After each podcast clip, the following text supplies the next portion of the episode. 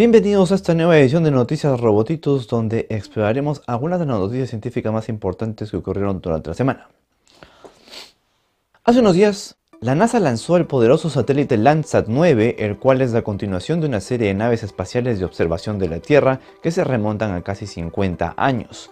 Ningún otro sistema de teledetección ha mantenido un registro continuo más largo del estado cambiante de nuestro planeta. El aparato es operado por la NASA y el Servicio Geológico de los Estados Unidos o USGS. El programa Landsat ha catalogado el crecimiento de las megaciudades, la expansión de la agricultura y los contornos evolutivos de costas, bosques, desiertos y glaciares. Incluso se ha utilizado para monitorear desde la órbita el comportamiento de una amplia gama de animales, desde ñus y wombats hasta pájaros, carpinteros y morsas. Landsat nos ha brindado una historia de cómo ha cambiado el planeta durante el último medio siglo. Por ejemplo, hemos logrado ver perturbaciones naturales como incendios, huracanes y brotes de insectos. Si quieren más detalles sobre la misión, tuvimos la oportunidad de hablar con Laura Lorenzoni, científica de la NASA que trabaja en la misión. La entrevista está subida a este canal, pueden acceder a ella en los enlaces de la descripción. Biólogos descubren nuevas especies de esponjas marinas en las profundidades de Nueva Zelanda. Científicos han descubierto en Nueva Zelanda seis nuevas especies y un género de esponja de vidrio previamente desconocido. Además encontraron dos especies ya conocidas que nunca antes se habían visto en esos océanos. Las esponjas de vidrio tienen un esqueleto mineral compuesto por espículas silíceas conocidas como hexactinas. Todo el mundo sabe que existen, pero son relativamente raras. Desafortunadamente, la alegría por descubrir nuevas especies quedó empañada por la pérdida de alguien valioso en el equipo. La inscripción estuvo a cargo del principal experto mundial de esponjas de vidrio, el biólogo marino Henry Raiswick de la Universidad de Victoria en Canadá. Raiswick falleció antes de que se pudiera publicar el artículo, pero sus colegas lo dedicaron a su memoria. Noruega se despide de las restricciones contra el coronavirus. Desde las 4 de la tarde del día sábado, Noruega se despidió del coronavirus. El país nórdico decidió terminar con las restricciones impuestas para controlar la pandemia de COVID-19. Esta decisión fue la fase final de otras tres primeras etapas de un plan para eliminar paulatinamente las restricciones sociales y económicas impuestas desde marzo del año pasado. Alrededor del 76% de todos los noruegos han recibido al menos una dosis de la vacuna contra la COVID-19. Además, el 67% de la población está completamente vacunada según el Instituto de Salud Pública. Con la nueva disposición ya no habrá restricciones de entrada ni cuarentenas a personas procedentes de países que no sean del espacio Schengen. También desde el 1 de octubre se eliminará el consejo de no hacer viajes innecesarios fuera de esa área. No obstante, se ha instado a aquellos que tengan COVID-19 a seguir aislándose para evitar la propagación del virus. Científicos aíslan del drenaje una bacteria capaz de consumir metales pesados del agua. El cromo hexavalente CR6 es un metal que si se consume a través del agua causa serios problemas de salud, como distintos tipos de cáncer, enfermedades hepáticas y renales. En India, un equipo de investigadores ha descubierto una bacteria que es capaz de separar este metal del agua. Los científicos eliminaron las toxinas del agua obtenida de un sitio contaminado utilizando la bacteria a la que nombraron Microbacterium paroxidans, sepa ese nombre. De acuerdo con el estudio donde se presentó el hallazgo publicado en Journal of Environmental Chemical Engineering, la bacteria se aisló de las aguas residuales recolectadas del drenaje Nala, Madhya Pradesh, donde las unidades mineras de carbón descargan sus efluentes después del tratamiento.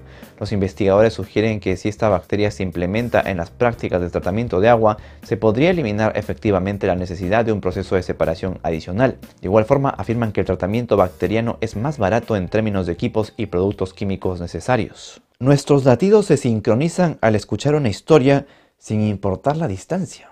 Neurocientíficos han revelado en un estudio publicado en Cell Reports que la frecuencia cardíaca está modulada por procedimientos conscientes como escuchar una narración. Estos procesos generan fluctuaciones que normalmente son atribuidas a la función autónoma del sistema nervioso. Por ejemplo, tu frecuencia cardíaca varía mientras te encuentras sentado escuchando una envolvente historia en la radio. Además, los patrones de tu ritmo cardíaco serían iguales a los de otra persona sentada en su casa escuchando la misma historia. Los investigadores encontraron que la frecuencia cardíaca se sincronizaba entre los participantes del estudio independientemente de dónde se ubicaban. Y no se trata de la emoción que generaron las historias porque la sincronización ocurrió de igual forma con un video instructivo. El equipo sospecha que las palabras individuales, así como el significado general de la narrativa y las emociones que inspiran, impulsan la sincronicidad.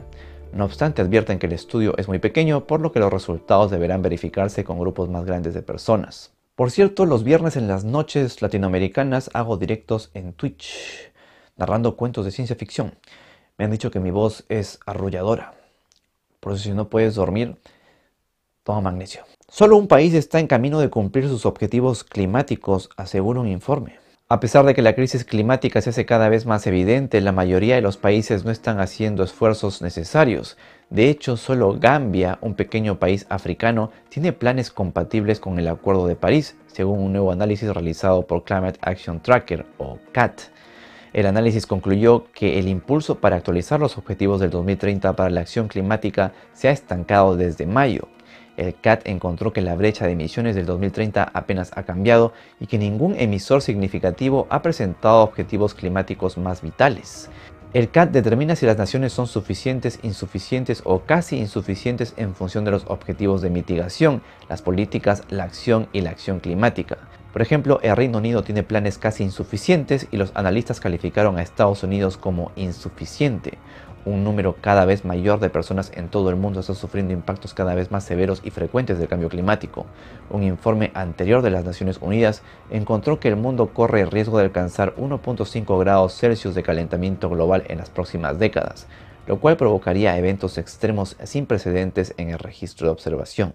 Un equipo de astrónomos ha descubierto una cavidad gigante rodeada por dos nebulosas en la Vía Láctea.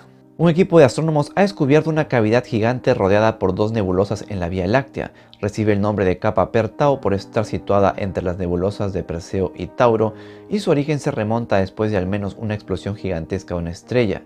Las nubes moleculares de Perseo y Tauro han sido examinadas durante mucho tiempo debido a su proximidad con la Tierra, 700 años luz de distancia. Ahí esas nebulosas parecían estar conectadas por una especie de filamento, sin embargo, una observación posterior descartó este vínculo por sus respectivas distancias de nuestro planeta. Para estudiar el fenómeno mejor, los astrónomos decidieron plasmar las observaciones en 3D. En realidad es la primera vez que los científicos pueden dibujar un mapa tridimensional de capa per tau, para lograrlo contaron con la ayuda de técnicas avanzadas de cálculo de imagen y sobre todo de un mapa de gases moleculares de una región mayor elaborado con datos del Telescopio Espacial Europeo Gaia. Basándose en esas observaciones, los investigadores piensan que el fenómeno se debe a una supernova, una explosión gigante que empujó estos gases y formó estas nubes. Uno de los estudios que analiza el acontecimiento sugiere un escenario de múltiples supernovas que explotaron y empujaron gradualmente la mayor parte del gas entre 6 y 22 millones de años atrás. Por primera vez, nubes fueron captadas en un exoplaneta.